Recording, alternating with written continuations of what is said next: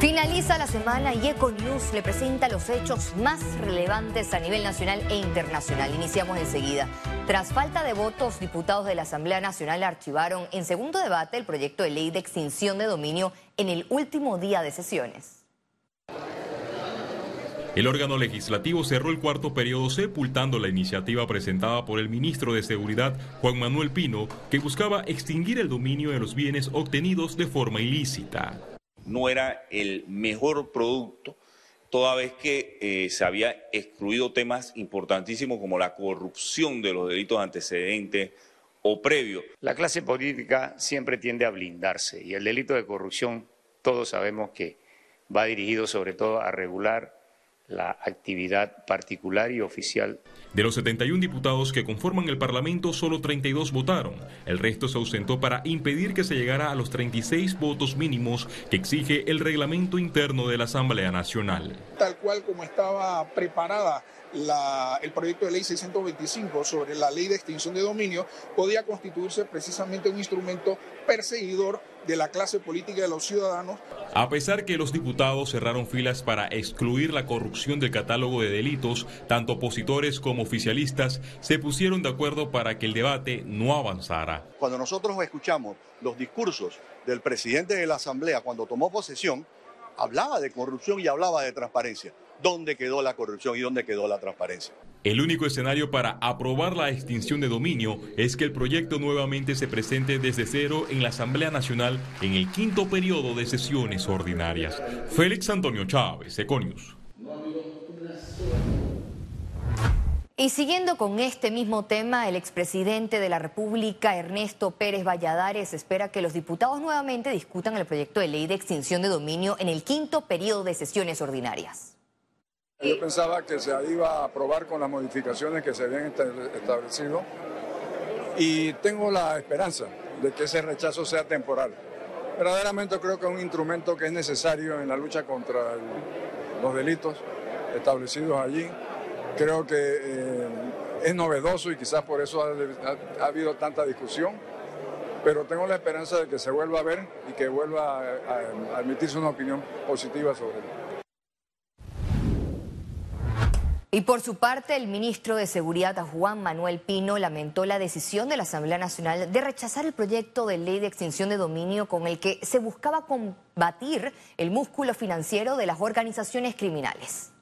Lamento profundamente lo ocurrido ayer en el Pleno de la Asamblea que evita que nuestro país pueda contar con una herramienta de persecución criminal necesaria para debilitar las estructuras económicas y de poder de las organizaciones criminales que promueven y generan la violencia y la criminalidad en sus diferentes manifestaciones.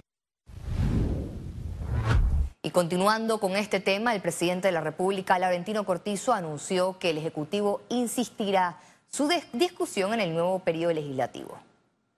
Sí, vamos a estar presentando en la primera semana de julio nuevamente eh, el proyecto con la intención de que sea aprobado por la Asamblea Nacional.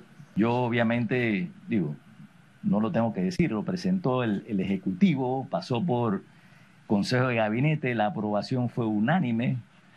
Por supuesto que estamos a favor y el país eh, en general está a favor de una ley de extinción de dominio, especialmente que esté dirigida al, al lado de dinero. En otra información, este viernes el expresidente Martín Torrijos fue postulado como candidato presidencial para las elecciones presidenciales del 5 de mayo del 2024 por el Comité Político del Opositor Partido Popular.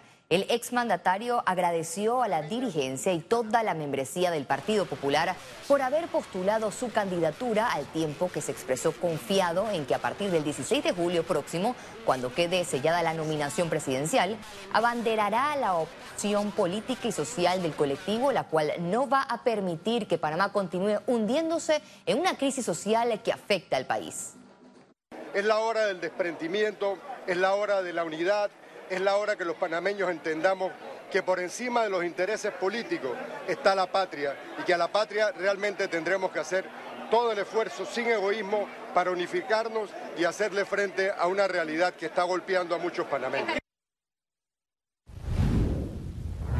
La directora del Servicio Nacional de Inmigración informó en el programa En Contexto que este año podrían ingresar unas 400.000 personas por la selva del Darién según las proyecciones.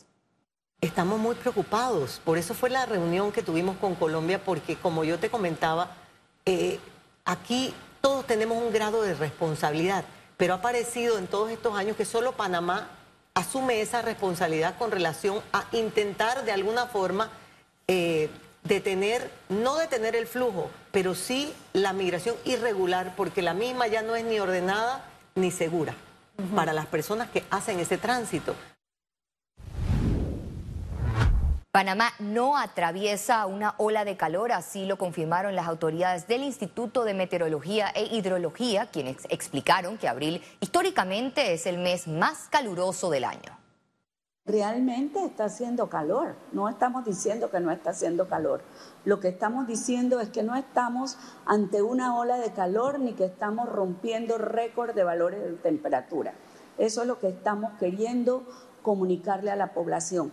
Pero además de, tenemos que estar claros de que todos los meses de abril de todos los años, este mes se caracteriza por ser el más caluroso. El exdirector de PAN Deportes, Héctor Brandt, aseguró que la política pública deportiva de Panamá se quedó atrasada y por eso presentará próximamente la nueva Ley General del Deporte. La integralidad que buscamos con este proyecto de ley Adelita es que todo el componente del tejido social y el ecosistema, estoy hablando de federaciones, estoy hablando de comité olímpico, estoy hablando de gobiernos locales, todos estemos enfocados de que ese tejido social que se ha debilitado, Adelita, en las comunidades, porque la gente está viendo el deporte cuando el atleta gana una medalla. Esa historia es la parte casi final, del atleta. Todo empieza en una comunidad, todo empieza en un barrio donde el entorno, porque para mí, ¿qué es el deporte, Adelita? El deporte no es más que una herramienta de transformación social que busca formar hombres para el desarrollo del país. Sin importar dónde estés, Trifte Panamá está siempre cerca de ti, con 11 sucursales en todo el país. Para reservaciones, visítalos en panamatrifte.com. Presenta Economía. El presidente Laurentino Cortizo Cohen anunció este viernes una nueva extensión del Vale Digital hasta julio del 2023, luego que se esperaba que terminara este mes.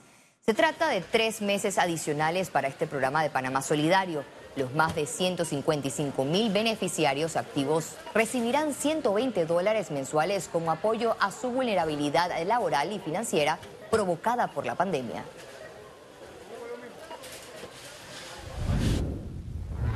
La Asociación Panameña de Crédito APC informó que trabajan en incorporar más soluciones tecnológicas y financieras a la empresa junto a Experian.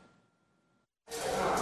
Al cierre de marzo de 2023, los saldos de créditos bancarios totalizaron más de 38 mil millones de dólares, según datos de la APC Intelidad and Experian Company. Nos da como 19 mil dólares de, cada persona, cada panameño le debemos eso a alguien.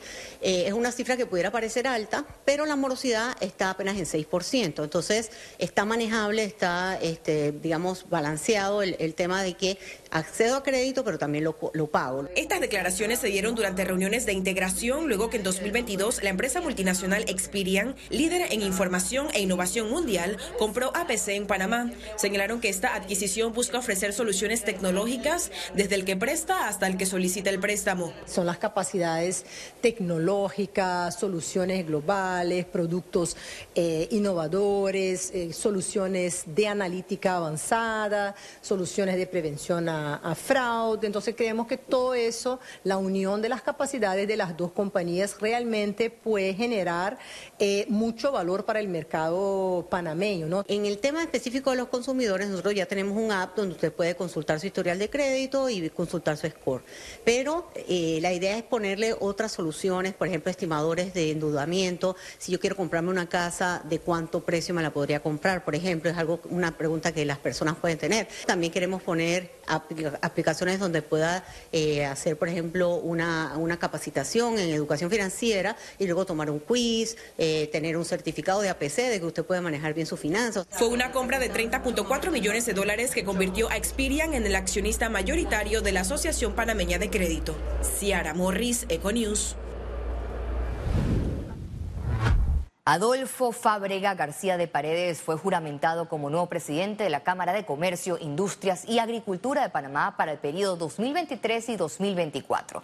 En el acto, Fábrega juramentó a la directiva que le acompañará durante su gestión.